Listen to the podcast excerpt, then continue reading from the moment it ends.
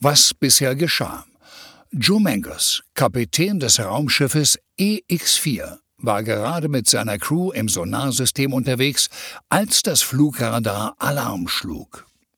Das Schiff barg eine 700 Jahre alte Zeitkapsel. Neben diversen Gegenständen befanden sich auch alte Speicherplatinen in der Kapsel. Der Wissenschaftsoffizier konnte 60 Prozent der digitalen Daten wiederherstellen. Zutage kamen Bilder, Texte und Audiodateien aus drei Jahrhunderten.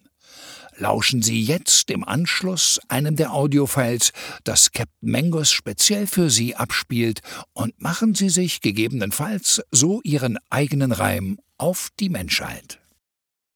Dateiname, sie fliegt. Autor, Roberta Bergmann. Sprecher, Marie Berkel. Zeitstempel, 100622020. Sie fliegt titelte heute eine der großen Tageszeitungen. Leider steckte hinter dieser fröhlich anmutenden Schlagzeile eine sehr traurige und kuriose Geschichte. Dabei fing alles so harmlos an. Monika wollte doch nur unbedingt berühmt werden, bereits ihr ganzes Leben lang. I wanna be famous! Schrie sie schon im Kindergarten beim Spielen und keines der Kinder verstand, was Monika da von sich gab. Alle Kinder dachten, dass die Monika halt ein bisschen seltsam ist.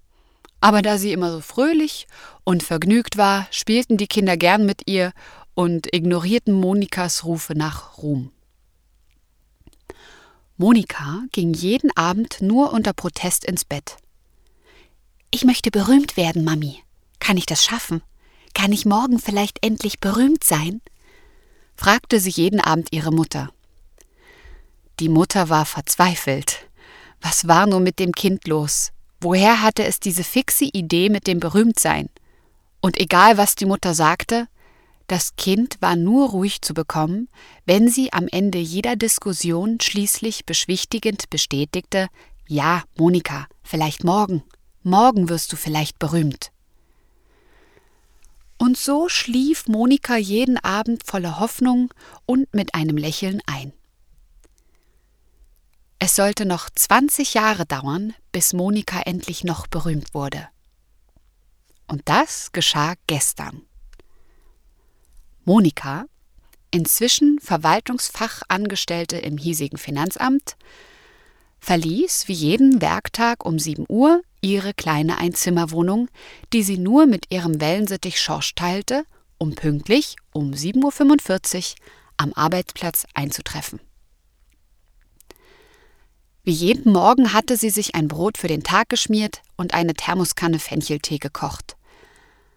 Aber etwas war anders als sonst. Monika hatte den Abend zuvor eine Sendung im Fernsehen gesehen, die sie nicht mehr losließ. Sie hatte sogar davon geträumt. Es war eine Dokumentation über Menschen gewesen, die besondere Fähigkeiten besaßen. Vielleicht könnte man auch sagen, dass es sich um Menschen mit übersinnlichen Fähigkeiten gehandelt hatte. Na jedenfalls wurde da eine Frau aus Minnesota vorgestellt, die konnte mit ihrer rechten Hand etwas anfassen und dann wurde das Berührte irgendwie energetisch. Sie fasste einen verwelkten Salatkopf an und dieser wurde wieder grün.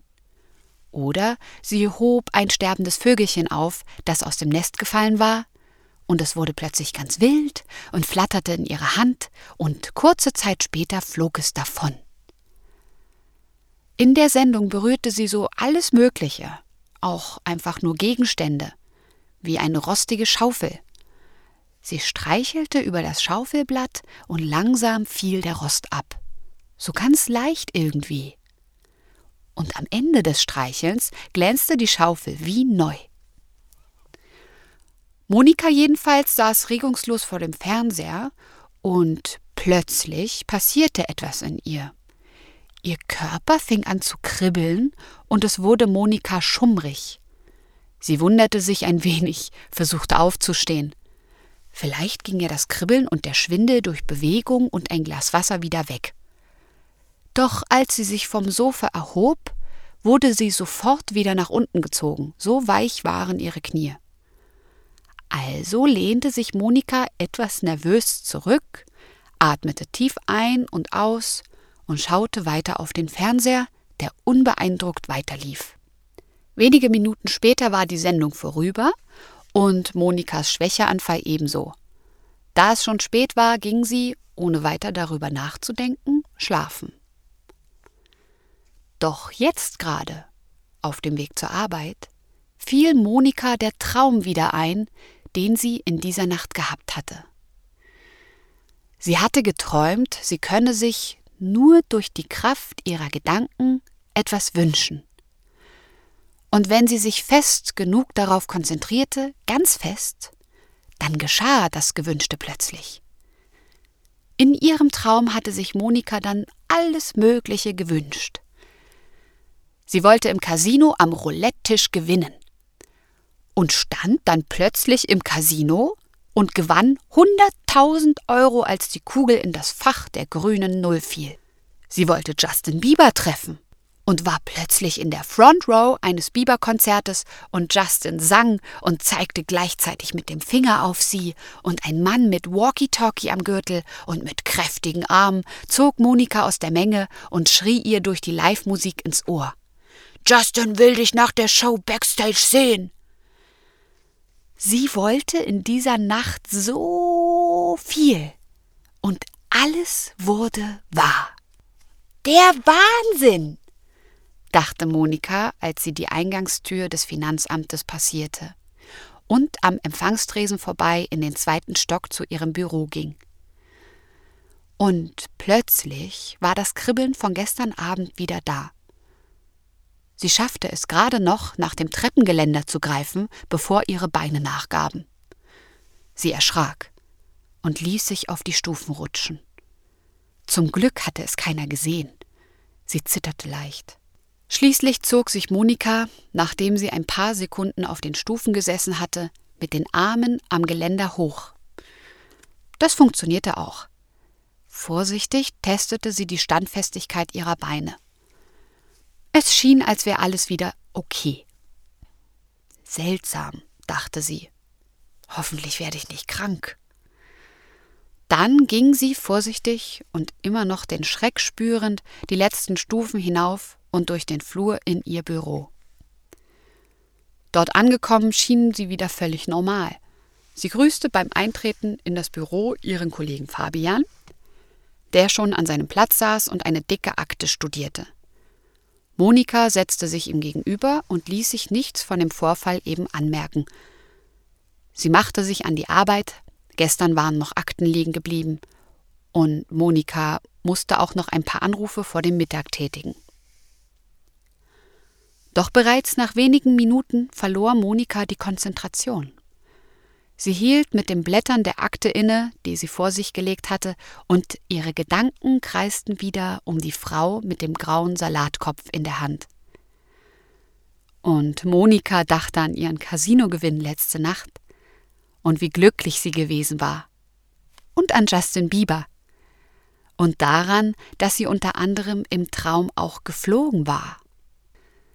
Sie hatte sich letzte Nacht vorgestellt, wie es wäre, einfach zu schweben die Schwerkraft langsam hinter sich zu lassen, wie der Druck unter den Füßen langsam nachließ, Monika auf die Zehenspitzen nach oben gezogen wurde, wie ihre Arme langsam Richtung Himmel glitten, an ihrer Hüfte vorbei, an der Brust, über ihren Kopf, so als würde sie in Zeitlupe eine Jubelprose einnehmen wollen – und wie ihre Zehenspitzen schließlich ebenfalls vom Boden abhoben und Monika langsam ganz in die Luft gezogen wurde.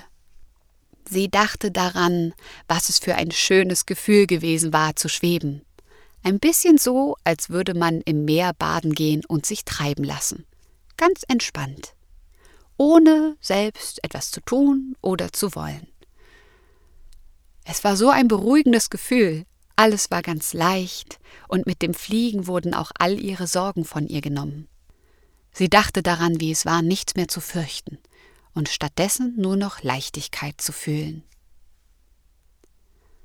Ein spitzer Schrei riss Monika aus ihren Gedanken. Sie fliegt! Hilfe! Monika fliegt! Hilfe! schrie Florian. Sie sah ihn verwundert an. Was? wollte sie zu ihm sagen, sah ihm in die Augen und sah seinen schockierten, entsetzten Ausdruck. Doch aus ihrem Mund kam kein Laut, nur ihre Lippen bewegten sich und formten in Zeitlupe das Wort Was? Nun bemerkte sie es. Sie schwebte tatsächlich. Sie hing fast senkrecht, etwas von übergebeugt über ihrem Schreibtisch, schwebte über ihrem Stuhl, über der Lehne, über der tief hängenden Neonröhre, die das Büro erleuchtete. Und da stieß sie mit dem Kopf leicht an die Decke. Ihre Arme schoben sich in Zeitlupe zur Panelendecke hin zu ihrem Kopf. Schließlich konnte sie sich mit den Händen von den Panelenelementen abstoßen und wurde leicht, ganz sachte nach unten gezogen. Sie trug ein langes Blumenkleid heute. Es war ja Hochsommer. Und sie musste sofort daran denken, dass ihre Kollegen jetzt ihre Unterwäsche sehen konnten. Und sie fragte sich, was sie heute für Unterwäsche trug. Aber es fiel ihr nicht ein. Inzwischen hatte sich die halbe Abteilung in ihrem Büro eingefunden und alle starrten mit offenen Mündern hoch zu Monika. Aus ihrer Perspektive sah das alles ziemlich dämlich aus, wie sie da so standen und zu ihr hinaufstarrten. Es ist alles okay. Mir geht es gut, wollte sie gerade sagen, doch wieder kam kein Laut aus ihrem Mund und ihr Mund bewegte sich lautlos in Zeitlupe. Es ist alles okay. Mir geht es gut. Einige der Kolleginnen fingen nun an zu schreien, hysterisch und panisch. Jemand fuchtelte im Hintergrund mit einem Telefon herum und schrie etwas in den Hörer. Monika derweil ging es wirklich gut. Es war ihr zwar ziemlich peinlich, so vor allen zu schweben, und nicht sprechen zu können war wirklich nicht gerade hilfreich, aber sie empfand keine Angst. Alles fühlte sich sehr natürlich und irgendwie richtig an. Es gefiel ihr. Und die Aufmerksamkeit gefiel ihr auch. Und da erinnerte sie sich plötzlich an ihre Mama und daran, dass Monika sie, als sie noch klein war, immer gefragt hatte, wann sie endlich berühmt werden würde. Und Monika musste grinsen. Grinsen, weil ihr das gerade jetzt einfiel, weil sie der Gedanke an ihre Mutter glücklich machte und weil sie langsam das Gefühl beschlich, dass heute ein ganz besonderer Tag sein könnte. Wenig später trafen die Polizei, der Krankenwagen und am späten Nachmittag dann auch die ersten Kamerateams ein. An Arbeit war heute nicht mehr zu denken. Die Kolleginnen und Kolleginnen hatten sich inzwischen beruhigt, alle waren von der Polizei schließlich nach Hause geschickt worden. Unter ihr verharrten Sanitäter mit einer Trage, Sie hatten sich aber inzwischen auf den Boden gesetzt, ohne sie dabei aus den Augen zu lassen. Monika konnte immer noch nicht sprechen, und sie hatte auch gar kein Verlangen mehr danach. Die Kamerateams filmten Monika aus allen Winkeln, wie sie schwebte. Aufgebrezelte Moderatorinnen sprachen, Mikrofone haltend in Kameras. Mehrere Zeitungsfotografen machten Bilder von ihr. Sie lächelte in alle Kameras, schob ihr Kleid in Zeitlupe von rechts nach links, drehte sich, stieß sich immer wieder von der Decke ein Stück nach unten und fühlte sich ein bisschen wie Marilyn Monroe. Für sie war es der schönste Tag in ihrem Leben. Und das wäre auch so geblieben. Doch leider stellte sich bald heraus, dass es ihr schlimmster Tag werden sollte. Denn irgendwann wurde Monika langweilig. Nachdem sie zwölf, dreizehn Stunden so unter der Bürodecke geschwebt war und alle Aufmerksamkeit um sie sehr genossen hatte, wurde sie müde. Und sie musste schon seit Stunden auf die Toilette. Hunger hatte sie auch. Sie wollte wieder runter auf den Boden. Doch so sehr sie sich anstrengte und an den Fußboden dachte und an das Herunterkommen und das Laufen auf dem Boden, das Hinsetzen auf den Stuhl, das Liegen auf dem Boden, sie an die Schwerkraft und das nicht mehr Schweben an der Decke dachte, nichts half. Sie blieb oben. Schließlich, nach 18 Stunden oder mehr, fing sie völlig erschöpft lautlos und in Zeitlupe an zu weinen. Die Kamerateams und Polizisten schliefen draußen im Flur, ebenso die Sanitäter unter ihr. Wie sollte es nur mit ihr weitergehen? Sie war verzweifelt. Irgendwann schlief sie völlig erschöpft schwebend ein. Monika schwebte noch 32 Jahre im Büro 203 des Finanzamts. Sie wurde die Attraktion des kleinen Ortes.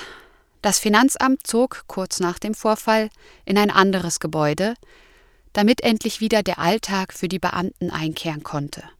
Die Kamerateams, die Presse und Schaulustigen hatten den Finanzamtsbetrieb völlig zum Erliegen gebracht.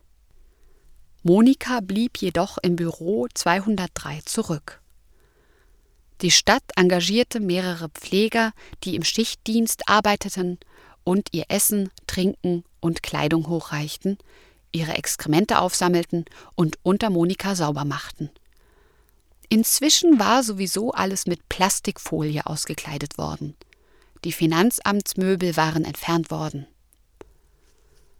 Damit sie fit blieb, wurden für sie kleine Griffe und Haken an der Decke, den Wänden und dem Boden montiert. An diesen konnte sich Monika festhalten, abstoßen und entlanghangeln. Auch gab es die Möglichkeit, sich mit einem Karabinerhaken an einer Leine festzumachen, sodass sie, wenn sie schlief, nicht unkontrolliert herumfliegen und sich wehtun konnte. Die Fenster wurden sicherheitshalber vergittert. Und nachts wurden elektrische Rollläden heruntergefahren und der Raum für sie abgedunkelt, damit sie schneller zur Ruhe kommen konnte. Etwas, das ihr im Übrigen gar nicht gefiel. Die Stadt sah dies jedoch als Sicherheitsmaßnahme. Denn sie wollte ihre Attraktion nicht wegfliegen lassen. Zu gut waren die Einnahmen aus Eintritten, Merchandising und Fotopässen. Monika fand sich nach einigen Jahren schließlich mit ihrem Schicksal ab. Ab und zu dachte sie an ihren Wellensittich Schorsch und daran, dass ihr Leben nun dem seinen in vielen Dingen glich mit dem kleinen Unterschied, dass sie weltweit Berühmtheit erlangen konnte. Etwas, das sie sich schon als Kind gewünscht hatte. Schließlich, eines Morgens, lag sie tot in ihrem Büro auf dem Boden, als der Pfleger gerade die Rollläden hochließ und für Monika das Frühstück bereiten wollte. Sie wurde 54 Jahre alt. Die Todesursache konnte nicht gefunden werden. Auch eine Obduktion ergab nichts. Weder warum sie so lange der Schwerkraft getrotzt hatte, noch warum sie so plötzlich verstorben war.